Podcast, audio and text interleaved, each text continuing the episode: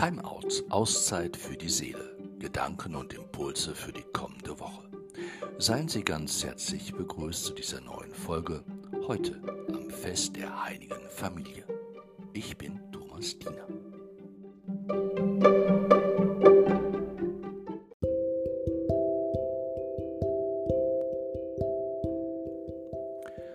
Alles beginnt mit der Sehnsucht. Die Jüdin Nelly Sachs hat diesen Satz geprägt. Und je mehr ich darüber nachdenke, desto mehr geht mir dabei auf, sie hat recht. Zu Beginn eines jeden Weges, zu Beginn eines jeden Wartens steht eine Sehnsucht. Nach etwas anderem, nach Erfüllung, nach Erlösung, nach Sinn, nach Halt, nach Heil, nach dem Ziel. Alles beginnt mit der Sehnsucht. Diese Sehnsucht hält den Kreisen Simeon am Leben. Er wird nicht eher sterben, bis er den Messias geschaut hat. Erst dann findet er seinen Frieden. Erst dann kann er loslassen, auf Gott hin loslassen. Alles beginnt mit der Sehnsucht. Wer die Sehnsucht verliert, geht Schritte, die sich schnell im Anschaubaren verlieren. Die Rettung des Menschen liegt in der Kühnheit der Vision, die er in seinem Herzen trägt. Eingegeben durch Gott selber, der Mensch wurde um dem Menschen den Blick hinter die Dinge zu erlauben, von denen er bislang nur eine Ahnung haben kann. Für den Greisen Simeon wurde diese Ahnung zur endgültigen Wirklichkeit. Der Mann hatte am Ende seines Lebens seinen Frieden gefunden. Wir selber dagegen sollten der Sehnsucht unseres Herzens weiterhin auf der Spur bleiben.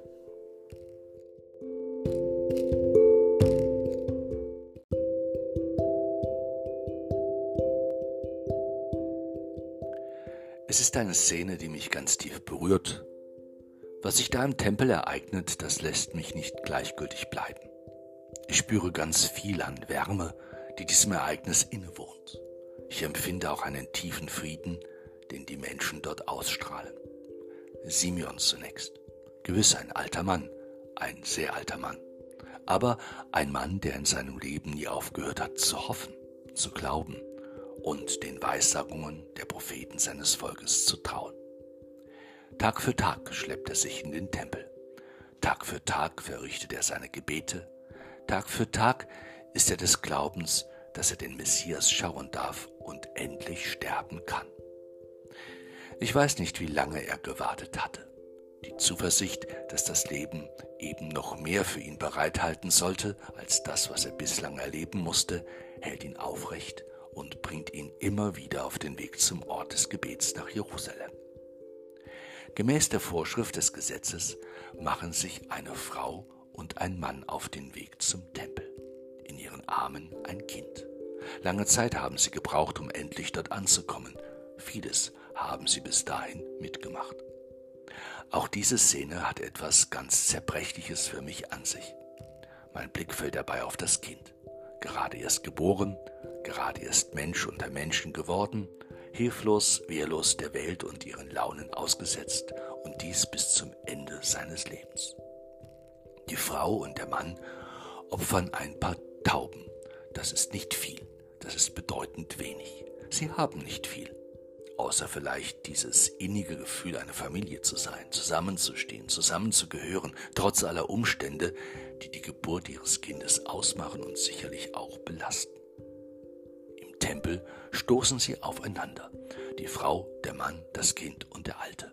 Eine schicksalsträchtige Begegnung, eine Begegnung, die alles verändert, ein Zusammenkommen, das die Augen öffnet, Verständnis schafft und Unsicherheit zugleich hervorruft. Der Alte findet seinen Frieden. Der Alte kann loslassen. Der Alte hat sein Lebensziel erreicht. Der Alte hat den Erlöser gefunden. Der Frau aber steht das Schwert sichtbar vor ihrem inneren Auge, das einmal ihre Seele durchdringen wird.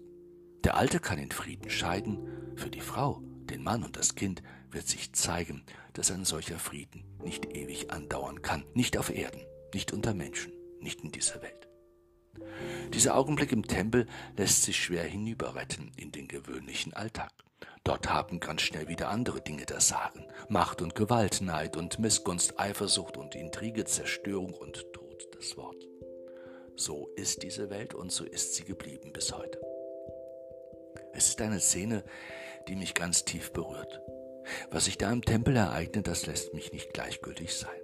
Ich spüre ganz viel an Wärme, die diesem Ereignis innewohnt. Ich empfinde auch einen tiefen Frieden, den die Menschen dort ausstrahlen. Und ich frage mich, ob sich denn wirklich nichts von dem hinüber retten lässt in unsere Welt, in unseren Alltag, in unser Miteinander.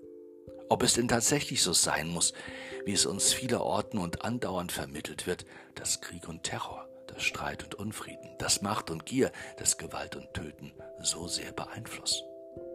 Die Welt braucht Menschen wie Simeon, die voller Sehnsucht sind und sich nicht der Hoffnungslosigkeit dieser Welt anpassen. Die Welt braucht Menschen wie Simeon, die es Tag für Tag dazu antreibt, den Erlöser zu erwarten und bereit sind, ihn in dem ganzen Wust dieser Welt und des Lebens zu erkennen. Die Welt braucht Menschen wie Simeon, die bereit sind, vom Leben zu erhoffen als das, was sie bisher vom Leben begriffen und verstanden haben. Die Welt braucht Menschen voller Sehnsucht nach Gott. Wir selber haben die besten Voraussetzungen dazu, zu solchen Menschen zu werden. Der Glaube schafft sie, doch haben wir auch den Mut dazu? Deutlich wie ein Kompass, der zitternd Auskunft gibt und dennoch verlässlich ist, der nicht täuscht und nicht lügt, so sollten wir sein, wenn es darum geht, die Richtung beizubehalten, den unbeirrbaren Kurs auf das, was lebt und Leben spendet und auch uns am Ende der Zeit in Frieden heimkehren lässt.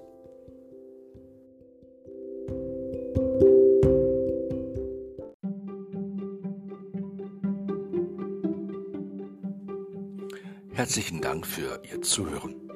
Ich wünsche Ihnen viel Sehnsucht in Ihrem Herzen. Sehnsucht, die Sie auf den Weg bringt, nach dem Licht zu suchen, das Ihnen Frieden schenkt. Bis zum nächsten Mal bei Timeout, Auszeit für die Seele, Gedanken und Impulse für die kommende Woche. Ich grüße Sie, Ihr Thomas Diener.